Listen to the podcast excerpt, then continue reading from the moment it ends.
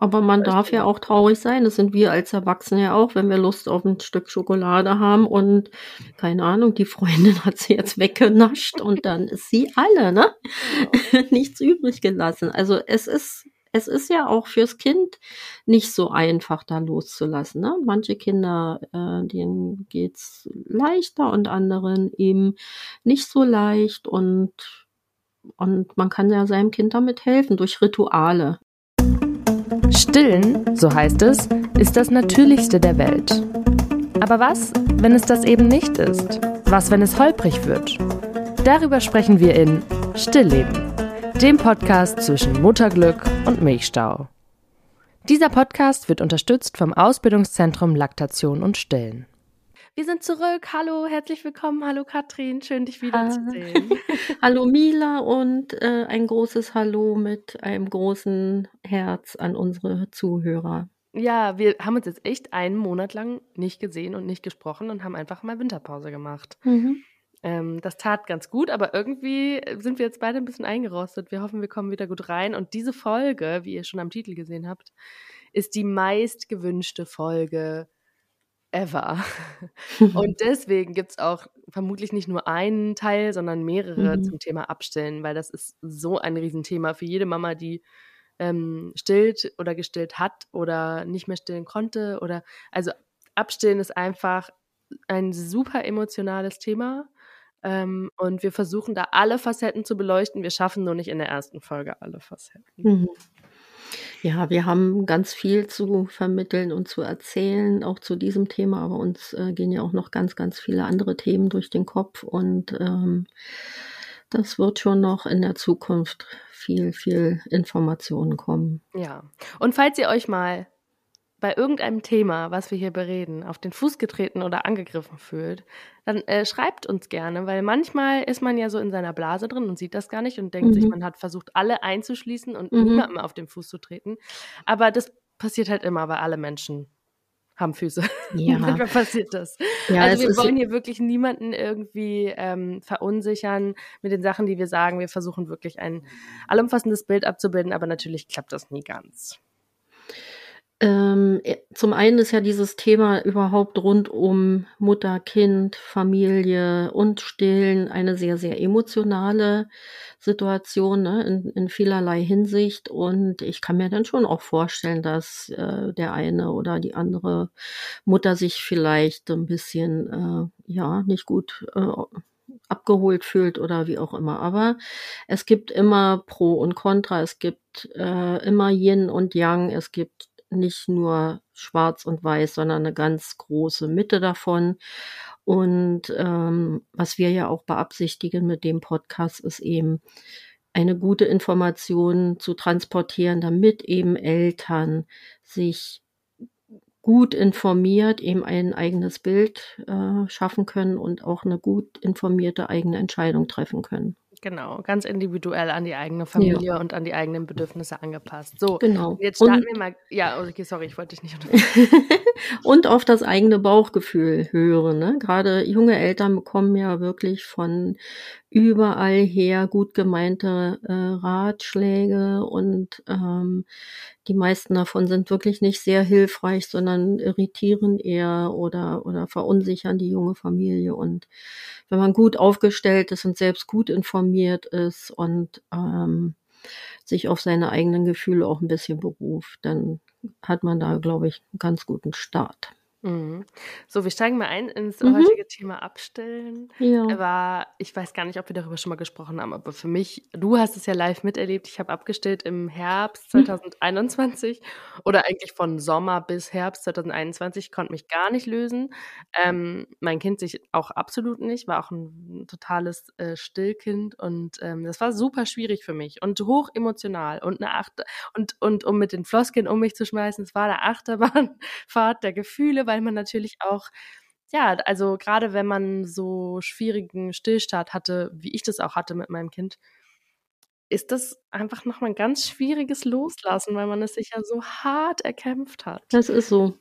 Das erlebe ich auch immer wieder bei mir in der Praxis, dass natürlich die Familien erstmal in die Beratung kommen mit massivsten Schwierigkeiten, so gut wie vielleicht ähm, keine Milch produzieren oder Erkrankung der Brust oder auch des Kindes oder was auch immer. Und wenn dann das Stillen gut aufgebaut ist und Mutter und Kind zueinander gefunden haben, auch wenn am Anfang die Kinder eher in einer Abwehrhaltung waren durch Irritation, dann ähm, lassen die dann auch die Brust nicht mehr los. das ist schon immer wieder spannend zu sehen. Das ist eine, ja, eine schöne, schöne Zeit so. Mhm. Ja, ich glaube, das äh, erste Mal, dass ich über das Abstillen nachgedacht habe, war, als mein Kind so, ich glaube, so zehn, elf Monate alt war. Da machen die so einen ganz fiesen Wachstumsschub und mhm. ähm, und es war auch klar, so bald ändert sich alles, bald kommt die Kita, ähm, bald fange ich wieder an zu arbeiten. Also was war für uns beide, glaube ich, eine ganz ähm, intensive Zeit. Und das, ähm, der hing die ganze Nacht nur noch an der Brust. Also der hat wirklich ja. Äh, wie so ein, ja, wie so ein Cluster, kleines Clusterbaby, hat er mhm. aber mit seinen 10, 11 Monaten die Brust wie ein Schnuller benutzt. Muss man aber auch dazu sagen, mein Kind hat wirklich nie von Anfang bis Ende einen Schnuller genommen ähm, und auch heute keinen. Und ähm, ich habe mir den öfter mal gewünscht, dass ich in solchen Nächten hätte ich ihm wirklich gerne Schnuller reingesteckt ja, und ich mal meine Ruhe gehabt. Mila, der hat ganz genau gewusst, dass da was im, was im Busch ist und da reagieren die Kinder drauf. Ja. Und ganz viele Kinder machen das auch äh, biologisch noch ähm, aus dem Gefühl heraus, die durch dieses Clustern in der Nacht wird auch der Nachwuchs nach hinten gezogen, ne? Also eine erneute Schwangerschaft.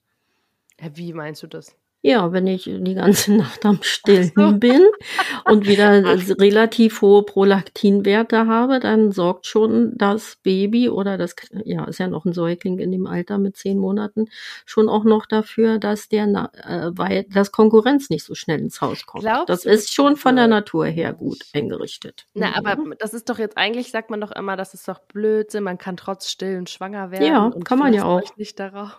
Ja, aber wenn du äh, sie mal in der Nacht stillst und ständig irgendwie jemanden an deiner äh, im Körperkontakt hast und immer wieder hohe Oxytocinspiegel und auch Prolaktin-Peaks, dann hat man auch selber als Frau nicht so viel Lust auf Sex.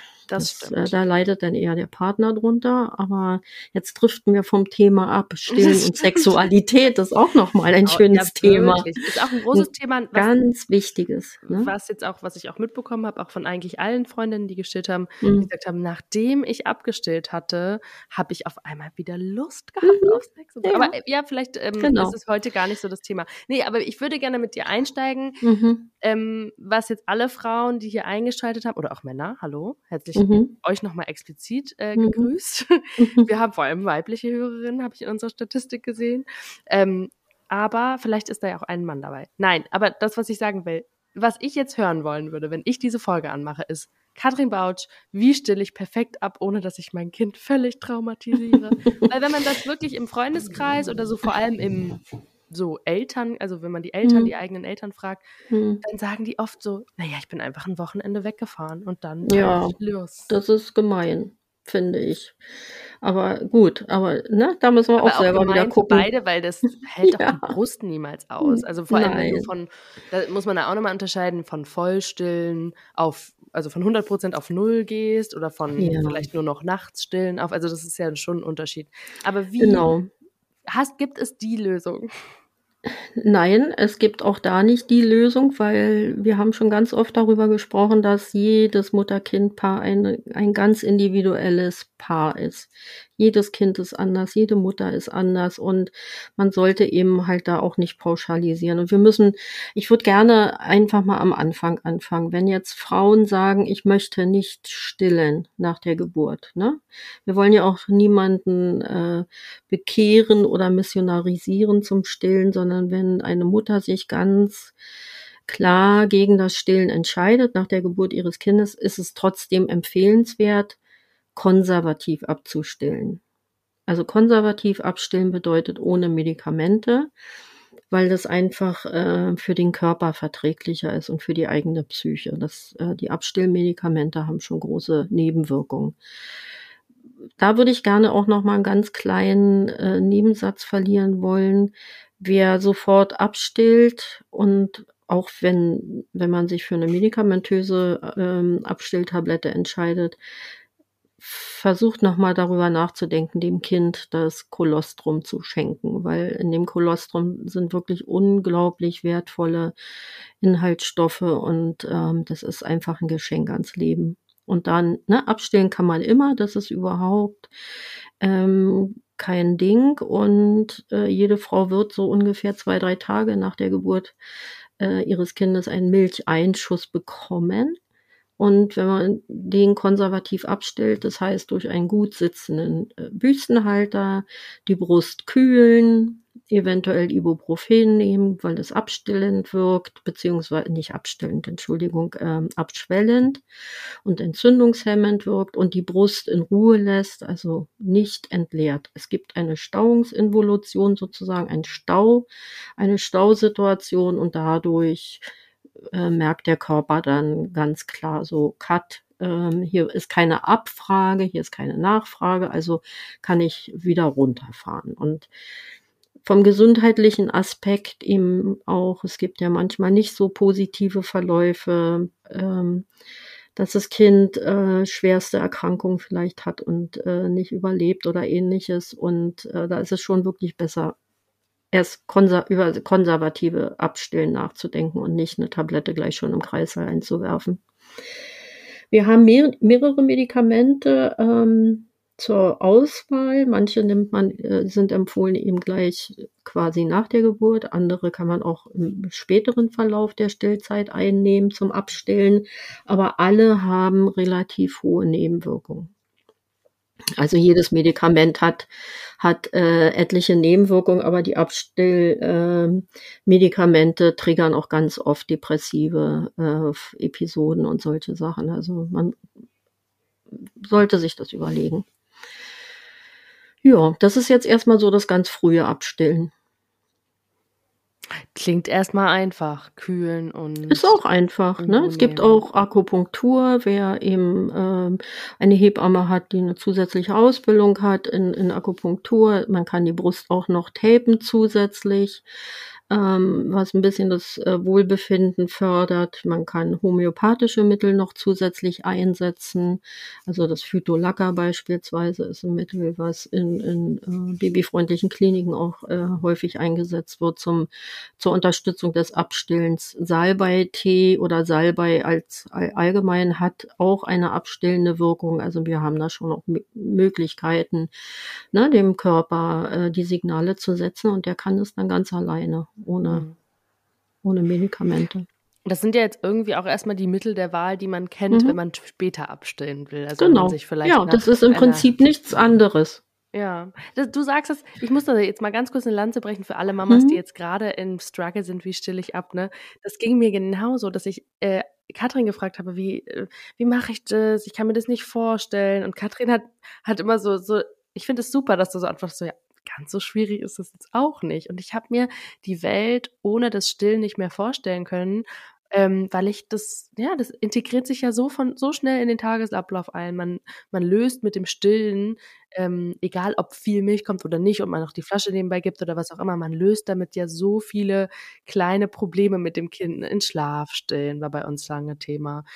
Ähm, Trost. Schmerzreduktion. Genau, ne? alles. Also ja. Stillen, Stillen war echt großes Thema und überall und immer greifbar. Und darüber war ich auch so dankbar. Aber deshalb konnte ich es mir so gar nicht vorstellen, das nicht mehr zu tun.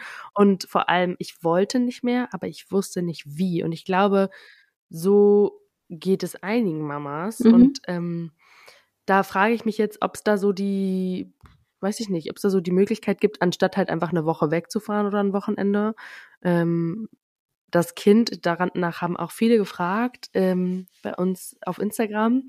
Ähm, Stillleben-Podcast übrigens, wenn ihr uns folgen wollt. ähm, wie stille ich ab, ohne mein Kind zu traumatisieren? Ja, also ich glaube, genau. Ja, genau. Mhm. Und ja, genau. Also machen wir jetzt mal weiter nach der Geburt. Also die, dieses Thema haben wir ja jetzt schon, glaube ich, ähm, ganz gut besprochen.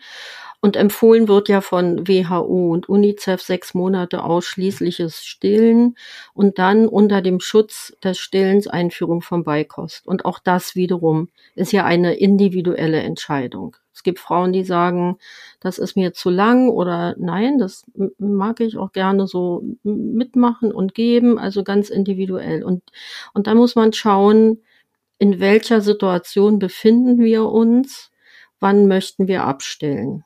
Also die Kinder entwöhnen sich ja langsam, behutsam, das ist ja auch das Konservative letztendlich unter Einführung von Beikost, dass das Stillen langsam weniger wird. Muttermilch bleibt aber trotzdem die Haupternährung im ersten Lebensjahr, wenn ich so weiter stillen möchte. Und wenn das Kind jetzt aber noch jünger ist, muss ich durch Flaschennahrung, also künstlicher Säuglingsmilch und, und Flasche eben Brustmahlzeiten ersetzen. Die Kinder benötigen Milchmahlzeiten im ausreichenden Maße äh, im ersten Lebensjahr, sonst können sie nicht gut wachsen und gedeihen und haben auch keine gute kognitive, also Entwicklung, ne, weil, weil einfach die, die Organe nicht, nicht äh, gut versorgt werden. Also, kurze Frage dazu. Ich, es reicht jetzt nicht, wenn ich mit, was weiß ich, mein Kind ist sechs Monate alt, vielleicht mhm. ist sieben, und mhm. ich sage von heute auf morgen, es gibt keine Milch mehr und du mhm. trinkst jetzt Wasser und du trinkst mhm. Brot. Nee, das geht nicht. Das, ist, das macht äh, komplett eine Fehlernährung beim Kind.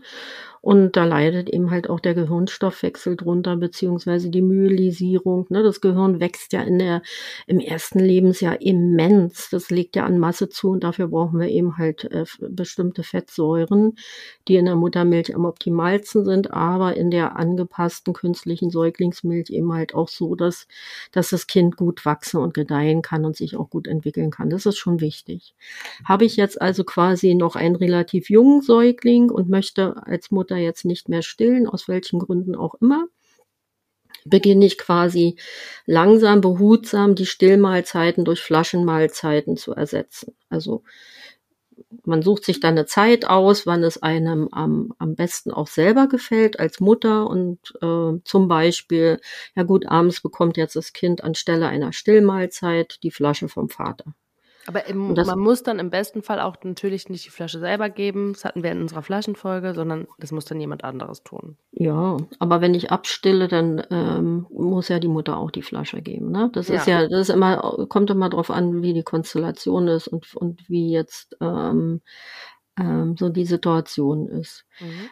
Dann wenn, wenn sich das einige Tage eingelebt hat, zwei, drei Tage, dann re reagiert die Brust auch darauf, dass sie zu diesem Zeitpunkt dann auch weniger Milch zur Verfügung stellt.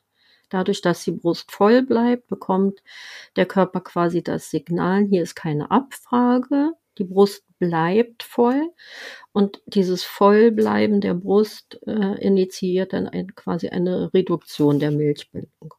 Dann würde man nach, nach einigen Tagen überlegen, okay, mal jetzt die zweite Mahlzeit vielleicht am Vormittag ersetzen. Eine in Stillmahlzeit welchem, von Flaschenmilch. In welchem Zeitraum macht man das? Also wenn ich jetzt, weiß ich nicht, das hat sich jetzt gut etabliert. Im besten Fall mhm. innerhalb von zwei, drei Tagen kann ich dann direkt nach vier, fünf Tagen ja. mit der nächsten äh, ja. anfangen. Genau. Wahnsinn. Und immer gut hinschauen, wie geht es mir selber als Mutter, wie fühlt sich mein Körper an, ähm, wie, wie fühlt sich die Brust an. Ne? Mhm.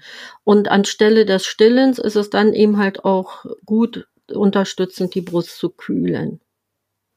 Und am besten Und so schön mit diesen vollen Windeln, ne? Das ja. doch auch in der Einmal Windeln einfach nass machen mit Wasser, ne, in den Kühlschrank legen und dann kann man sich die in den BH äh, legen und ähm, die schmiegen ähm, sich so perfekt an ja, die Brust an. Ich muss genau. sagen, also als ich ab, angefangen habe abzustillen, mh, hm, hatte ich wirklich sehr große Schmerzen, weil ich ja eh immer zu viel Milch hatte. Mhm. Und dann habe ich wirklich so ein, zwei Nächte da gelegen und habe mhm. wirklich Schmerzen gehabt. Und da mhm. hat das am besten geholfen, das mit dem mhm. Kühlen. Ich habe dann auch nebenbei Ibuprofen genommen, weil das mhm. sich direkt mhm. fast wieder entzündet hatte und so. Also es hat echt gut geklappt. Genau. Ja. Also man macht das eben langsam und behutsam. Zum einen, damit das Kind auch mitgehen kann und nicht überfordert wird durch die Situation und eben nicht traumatisiert, ne, keine Hauruck-Aktionen. Und äh, zum anderen natürlich auch fürs Wohlbefinden der Mutter, dass sie auch langsam sich trennen kann von, von dem Stillen. Das ist ja auch ein Abschied nehmen von einer gewissen Phase. Und ähm, das ist schon gut, wenn man das so behutsam und, und langsam macht, wenn die Möglichkeit besteht. Mhm. Und äh, so weitet man das dann aus. Das klingt so hm? easy, aber ich muss jetzt ehrlich sagen, also, ah, mein Kind, ich kann ja jetzt auch nur von meinem Kind sprechen, mein Kind hat ah, gar kein Essen zu sich genommen. Der fand Essen total langweilig, bis er, bis er eins war oder so. Also, ja. ähm, so, und da war ich dann aber auch in dem Moment so, dass, also das ist ja auch immer ein Zusammenspiel von Mutter und mhm. Kind, von der stillenden Person und dem Kind. Ähm, unser Tagesablauf hatte so wenig Struktur, dadurch, dass ich ihn ja überall stillen konnte mhm. und ich halt vielleicht irgendwie mir was am Bäcker gekauft habe oder so mittags, dass ich halt auch gar nicht so konsequent ihn um zwölf oder so einen Brei gemacht habe. Weil ich halt, also es war so, ich glaube ja, es war vielleicht auch ein bisschen faul von mir, aber es hat sich überhaupt nicht eingebürgert, dass der wirklich zu einer Mahlzeit, wo ich dann dachte, das ist jetzt die Mahlzeit, die ersetzen wir jetzt und jetzt gibt es wirklich straight um zwölf oder eins was zu essen, weil du sonst da die Brust bekommst, dann wollte der das aber gar nicht und hat nur rumgeschickt. Äh, ja, aber das macht man ja auch nicht mit der Beikost, das Abstillen. Man soll ja eben durch Beikost keine Mahlzeit ersetzen. Okay. Die reduziert sich ja sowieso langsam, ne? Also ernährungsphysiologisch ist es eben nicht so, wie, wie die Pläne der, der äh, Industrie das gerne sehen würden, ne? Mittags ein Brei anstelle einer Milchmahlzeit und dann nachmittags die nächsten Brei in einer ähm, Stillmahlzeit. Das macht man nicht. Ne? Man stillt wirklich, also empfohlen wird es rundherum zu stillen nach Bedarf, aber die Trinkmenge reduziert sich ja automatisch. Die Kinder, die gestillt werden, trinken ja trotzdem noch gut, auch selbst nach einer vollen Mittags- oder Abendmahlzeit. Da staunt man, was so in so ein Kind reingeht. Mhm. Aber äh, das Volumen reduziert sich trotzdem langsam. Und das ist das, was, was das langsame, gesunde Abstillen ist. Okay, aber dann muss ich jetzt ganz kurz dazu sagen, A, mir wurde das genau so beigebracht, Ja. dass ich eine Mhm. Stillmahlzeit durch eine Ja. Essensmahlzeit ersetzen muss und das hat halt gar nicht geklappt. Und Nö. B, so das das andere die andere Option, die Mhm. Stillmahlzeit durch eine Flaschenmahlzeit zu Mahlzeit zu ersetzen, ging bei meinem Kind in meinem Fall auch nicht und bei einer Freundin, die gerade abstellt, übrigens auch nicht. Liebe Grüße an dieser Stelle, weil das Kind keine Flasche genommen hat. Ja. Aber Was macht das man dann? Wenn die so, also die Frage ist da nochmal, wie alt ist dann Auch das so Kind? 10, 11 ne? Monate ne? ist das Und mit 10, 11 Monaten muss ich dann nicht eine Flaschenmahlzeit einführen, wenn ich noch zweimal in 24 Stunden stille. Okay. Das ist ja immer die Frage, wie alt ist das Kind, wie ist die Situation und, und was brauchen wir? Das ist mhm. ja ähnlich wie ein Kita-Einführung. Es gibt ja Kitas, die immer wieder noch empfehlen, ein Kind erst abzustellen, dann in die Kita zu gehen. Oh, ja. Das geht meistens schief, weil man macht es eher andersrum, aber ist auch wieder ein neues, anderes Thema. Aber wie gesagt, wenn ich zehn Monate alt bin und äh, zweimal in 24 Stunden gestillt werde, zum Beispiel einmal morgens zum Aufstehen und einmal abends zum zu Bett gehen oder wann auch immer, dann muss ich nicht mit Flaschen anfangen. Ne? Das ist, äh, das zählt jetzt wirklich für jüngere Kinder oder wenn man komplett abstellt. Mhm. Und dann kann man auch äh, die Milchmahlzeit, die künstliche Säuglingsmilch auch mit dem Becher geben. Das muss man dann nicht mit der Flasche machen.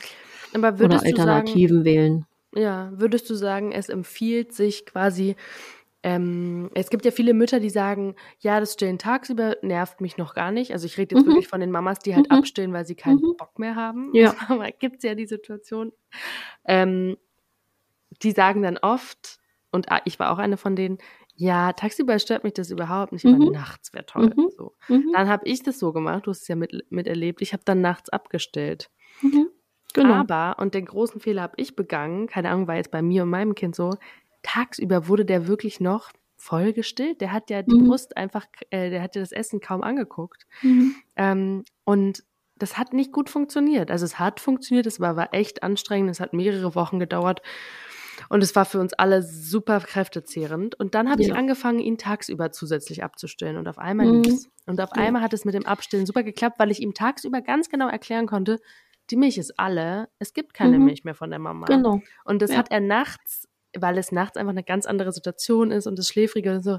Er hat es nachts nicht richtig verstanden. Aber als ich damit anfing, ihm tagsüber zu sagen, so Mamas Milch ist alle, ähm, hat er das voll gecheckt und hat dann auch nachts, wenn er dann danach gegriffen, also er hat dann so zwischen uns geschlafen und hat dann so drum gebeten, dass er doch jetzt noch mal Milch haben wollen würde. Und dann habe ich gesagt, Mamas Milch ist alle. Und der sagt bis heute, wenn er ganz traurig ist und von der Schaukel fällt, und wie gesagt, er ist fast zwei, hat er heute wieder so eine Phase gehabt, wo er gesagt hat, Mama, mich alle. Und dann guckt er so ein bisschen traurig. So, ja, ja, ja, die ist schon lange alle. Ja, stimmt und so. Also er versteht es total, seitdem ja, ich das tagsüber gemacht habe, sozusagen. Und äh, gut, das ist jetzt so deine Geschichte und ähm, ich sag's ja, hab's vorhin schon mal gesagt, jede Geschichte ist ganz individuell. Ne? Jedes Kind ist anders, jede Mutter ist anders, äh, jeder geht da anders mit um. Aber genau so sollte das ja auch sein. Wenn mich das jetzt nervt, das nächtliche Stillen, was durchaus normal ist, ne, ist eben halt bei uns in der Kultur nicht mehr so angesiedelt, aber ähm, das nächtliche Stillen ist, ist normal, genauso wie auch noch mit anderthalb zu stillen ist auch normal. Ein Kind würde sich auch mit zehn Monaten nicht abstillen. Das sind dann andere Gründe, wenn die nicht mehr an der Brust trinken. Ähm, trotzdem kann ich eben mit dem Kind reden in dem Alter ne? und dem Kind das auch ganz klar vermitteln. Und ähm, ich sagte ja vorhin so, als du sagtest, naja, sollte ich dann vielleicht ein paar Tage einfach mal wegfahren. Und ich sagte, ist gemein, weil wo soll das Kind da im Vertrauen bleiben und verstehen, was ist denn jetzt los? Ne?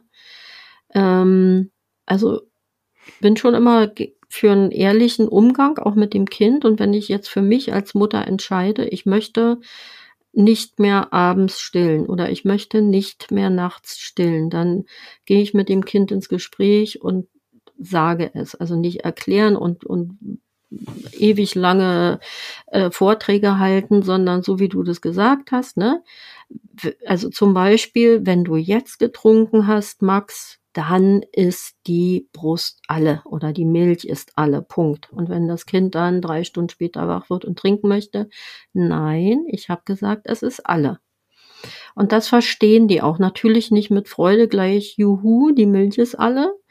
Äh, den ersten Abend gibt's echt Protest oder in der Nacht. Zweite Nacht geht besser, am dritten Tag oder am vierten ist es dann aber auch drin. Ne? Das verstehen die Kinder und damit können sie auch gut umgehen. Das ist besser, als sich Senfgeschichten auf die Brustwarzen zu schmieren oder Pflaster rauf zu kleben. Ja, da gibt's, da gibt's äh, wirklich die, die unglaublichsten Empfehlungen immer noch, die so rumgeistern, so am Märchen oder eben abhauen und ein Wochenende mal weg sein und äh, die Partnerin oder den Partner mit dem äh, schreienden, wütenden Kind dann äh, zu lassen, das ist einfach doof. Ne? Also wenn muss, ich entscheide, ja. ich möchte etwas verändern, dann merken die Kinder das auch. Die mhm. merken ganz klar, das ist jetzt ernst hier, ne? Das, das, das meint sie jetzt richtig. Ähm, und, ja. und wenn ich so ambivalent bin, ach nee, und mein Kleiner, das tut mir so leid, aber ich, ne, äh, nein, jetzt gibt's keine Brust mehr, das funktioniert nicht. Ich mhm. muss für mich selber einen guten Zeitpunkt finden, wo ich für mich auch entscheide. Ist ja eine Partnerbeziehung. Ich möchte das nicht mehr. Mir ist es jetzt zu viel. Ja. Und ich glaube, mhm. das ist süß, dass du das jetzt gerade alles angesprochen hast, weil ich habe alles gemacht. Ich habe ich hab erst es nicht wirklich gewollt, aber ich hatte keine Lust mehr. Es hat nicht geklappt.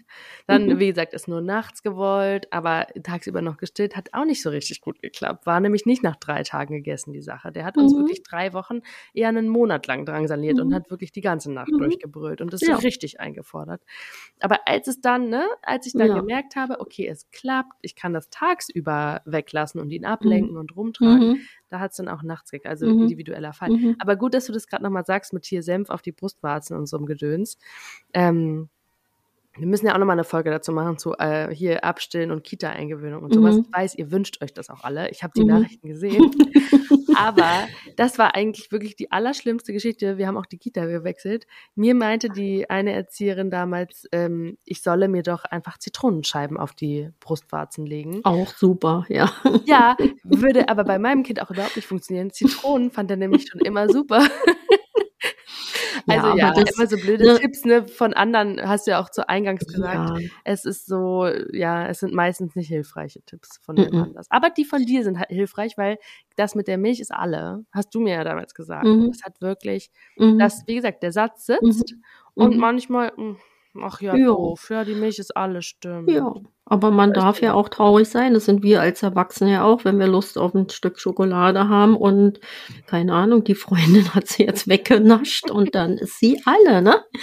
Ja. Nichts übrig gelassen. Also es ist, es ist ja auch fürs Kind nicht so einfach, da loszulassen. Ne? Manche Kinder, äh, denen geht's leichter und anderen eben nicht so leicht und und man kann ja seinem Kind damit helfen durch Rituale. Ich bin ja so ein Fan von Ritualen, dass man eben sich dann auch, also auch die immer wieder diese Geschichte, ich kann ähm, also mit dem zu Bett gehen. Ne? Ich muss ja immer mein Kind ins Bett bringen, weil ich stille. Nein, wenn ich noch stille, dann kann ich mein Ritual verändern. Ich kann dann auch stillen und sagen, heute ist Papa-Zeit. Ne? Oder heute ist ähm, äh, Mama Nummer zwei Zeit, Mutti oder wie, die, wie sie benannt wird, die Partnerin dann, dass man dem Kind das ganz klar macht, wir haben hier Rituale und, äh, und das läuft auch gut. Daran können Kinder sich gut orientieren. Wir haben anscheinend in irgendeiner Folge darauf geteased, äh, dass der Papa das Kind ins Bett bringen kann, ohne dass man abstellen muss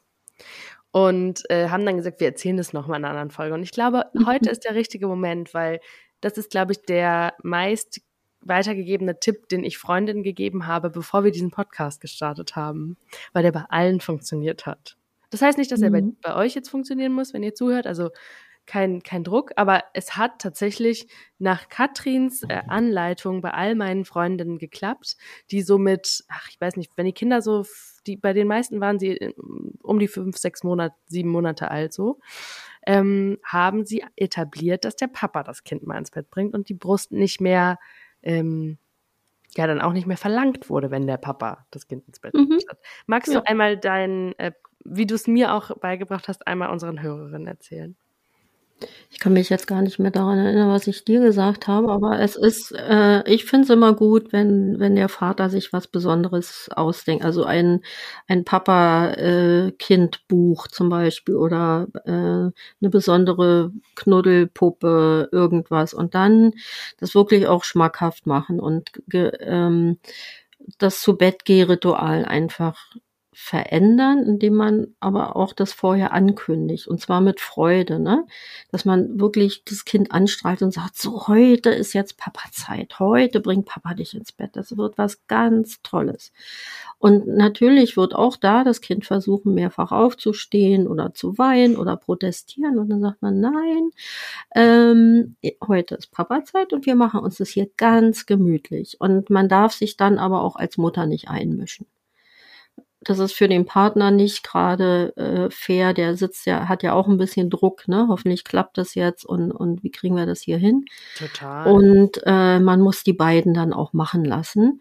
Und Kinder sind ja nicht dumm, sind ja manchmal, sage ich so mit einem schmunzelnden Auge, auch kleine Terroristen. Die wissen ja ganz genau, was sie wollen. Und Kinder haben einfach ganz viel Energie und, und Durchhaltevermögen, deutlich mehr als wir Eltern. Und, ähm, und aber nochmal so der Appell, ähm, wenn ich das verändern möchte als Eltern und wir uns da auch einig sind und klar sind, dann funktioniert das auch. Also Klarheit ist immer das, das Allerbeste. Und dann wird auch das Kind nicht traumatisiert. Es darf natürlich seinen Frust auch rausbrüllen, weil das nimmt man ja nicht immer gleich jede Veränderung mit Freude entgegen, aber das schaffen die Kinder, das kriegen die gut hin. Man muss denen vertrauen. Und ich halte zum Beispiel überhaupt nichts und, und, und viele Schlafforscher sind, sind da zum Glück der gleichen Meinung von diesen Schlaftrainings äh, und, und diesen ganzen Sachen, wo man die Kinder auch eher relativ alleine lässt. Ne? Und ähm, in Begleitung geht es immer gut, das schaffen die Kinder gut.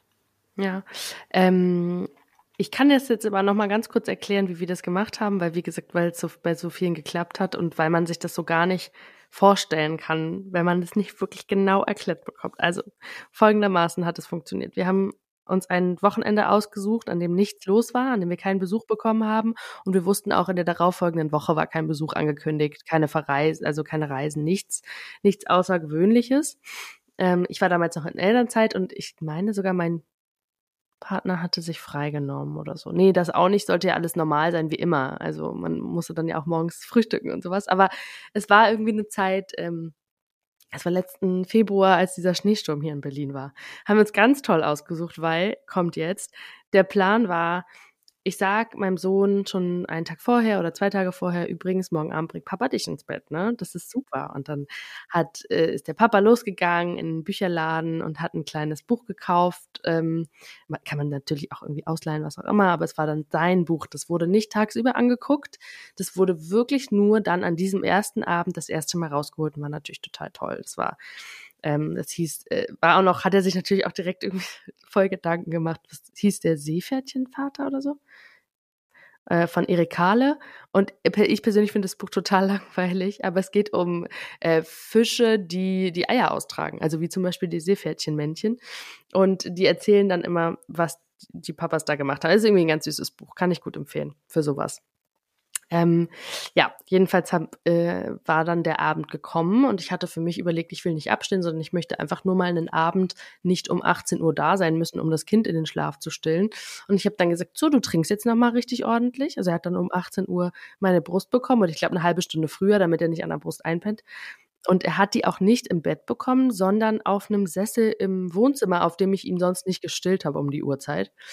Und er sagt, ich musste jetzt ordentlich trinken, musste mal richtig was trinken, weil es gibt gleich nichts mehr, weil der Papa bringt dich ja ins Bett und die Mama ist dann nicht mehr da. Aha, alles klar. So, dann rübergegangen, dann habe ich mir die Schuhe angezogen, habe den beiden Tschüss und gute Nacht gesagt und bin spazieren gegangen. Und ich habe und das war, glaube ich, auch für meinen Freund am allerbesten, weil der hat halt dann konnte mit der Situation ganz alleine umgehen. Der hat halt sein ganz eigenes Ritual gemacht. Der hat nicht die Spüluhr bekommen, die er bei mir bekommen hat. Der hat halt sein Buch bekommen, was auch immer. Und dann haben sie sich zusammen ins Bett gelegt. Und ähm, dann wurde rumgemeckert. Und nach mhm. 20 Minuten, klingt jetzt total wenig, waren natürlich 20 Minuten aus der Hölle, aber nach 20 Minuten hat der Kleine gepennt. Und dann ja. bekam ich einen Anruf, ja, du dürftest jetzt wieder nach Hause kommen. Mhm. Und ähm, es hat super geklappt. Am nächsten Abend war es ein bisschen mehr Terror, weil er dann den Braten gerochen hat. Wir haben das dann mhm. nämlich drei Abende konsequent durchgezogen, dass ja. er von dem Papa ins Bett gebracht wurde. Und wir haben es eigentlich im Endeffekt, wir haben es eine ganze Woche gemacht. Ich glaube so, wir haben am Freitag gestartet und am, ja, am Mittwoch drauf habe ich ihn dann mal wieder ins Bett gebracht. Mit meinem das Ritual. muss, man muss da schon ein bisschen Zeit investieren, dass sich das auch, äh, das ganze Ritual etwas festigen kann, ne? Ja. Also nicht so ein Springen, mal so, mal so, mal hin, mal her. Das geht dann, wenn, wenn es angekommen ist beim Kind auch und akzeptiert wird, dann, äh, klar, dann hat man ja sowieso Situationen, wo man äh, mal nur zu zweit zu Hause ist, also mit dem Kind alleine oder der Partner da ist. Ne? Aber es sollte sich schon dann erstmal auch ein bisschen etablieren vom Ablauf her. Mhm. Und heute muss ich dazu sagen, also ich meine, jetzt ist er ja lange abgestellt, aber heute wird mein Kind fast nur noch vom Papa ins Bett gebracht, mhm. weil er innerhalb von zehn Minuten einpennt. Mhm. Und bei mir gibt es noch richtig viele Erzählungen und ja. Also es hat aber sich eine Kinder? ganz tolle Papa-Sohn-Beziehung ja. nochmal dort entwickelt, ja. weil das einfach dieses zu Bett geding. Mhm. Und mir hat es halt die Freiheit gegeben, abends mal was zu trinken, weil ich halt mhm. halt wusste, von, was weiß ich, 17 bis 23 Uhr werde ich nicht gebraucht. Mhm. Das war echt schön. Ja. Das ist ein schönes Gefühl und das macht ja auch die Partner ganz stolz. Ne? Ähm, eben auch, man muss, finde ich, auch in, de, in diesen Situationen immer mal so ein bisschen von von der Brust und von dem Stillen wegkommen. Ne? Das Stillen hat nichts mit Einschlafritualen zu tun. Man kann alles verändern. Genauso wie auch Stillen hat nichts mit Kita-Einführung zu tun. Auch da haben wir Möglichkeiten äh, zu ritualisieren und, und andere Abläufe zu haben.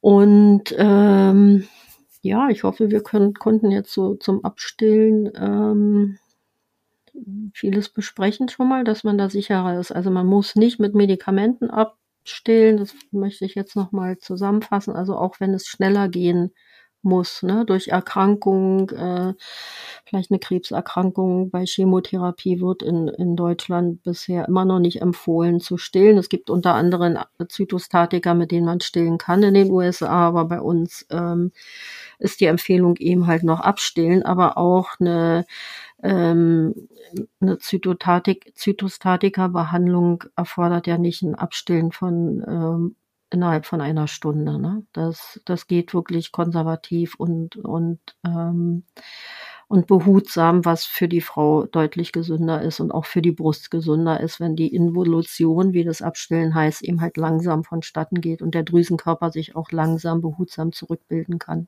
Vielen Dank. Schön, dass wir so eine lange Folge gemacht haben, wieder zum Start, äh, wo wir jetzt aus der Winterpause zurück sind. Ein Satz fällt mir jetzt noch ein, ähm, den ich noch erwähnen möchte, Mila. Wenn jetzt Frauen länger gestillt haben, also länger, kann ja zwei Sa Jahre sein, drei Jahre, wie auch immer, ähm, und die Brust sich quasi abstillt, das macht sie ja dann äh, automatisch über, über diese Zeit, weil dann still ich ja meistens nur noch ein oder zweimal am Tag.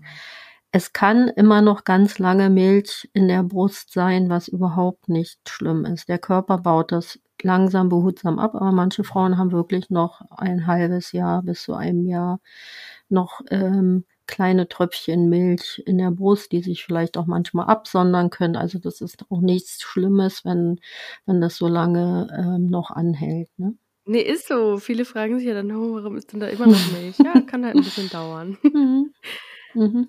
Ja, und man kriegt vielleicht auch ein bisschen Angst, ne, dass man denkt, oh ja, mit mir stimmt jetzt hier was nicht, warum ist denn da noch Milch? Oder man googelt dann und kommt dann auf nee, ganz schreckliche Diagnosen, Milch. wenn Sekret aus der Brust ähm, sich entleert, ne?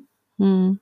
Und das ist ganz, ganz normal. Danke, Katrin. Ja, danke dir, Mila, und äh, vielen Dank fürs Zuhören an alle. Schön. Tschüss. In der Beschreibung dieses Podcasts sind alle wichtigen Webseiten verlinkt. Unter anderem die Website von Katrin Bautsch und die Website des Ausbildungszentrum Laktation und Stillen, das uns freundlicherweise unterstützt. Ihr wollt keine Folge mehr verpassen? Dann abonniert diesen Podcast und folgt uns auf Instagram. Der Account heißt stillleben-podcast.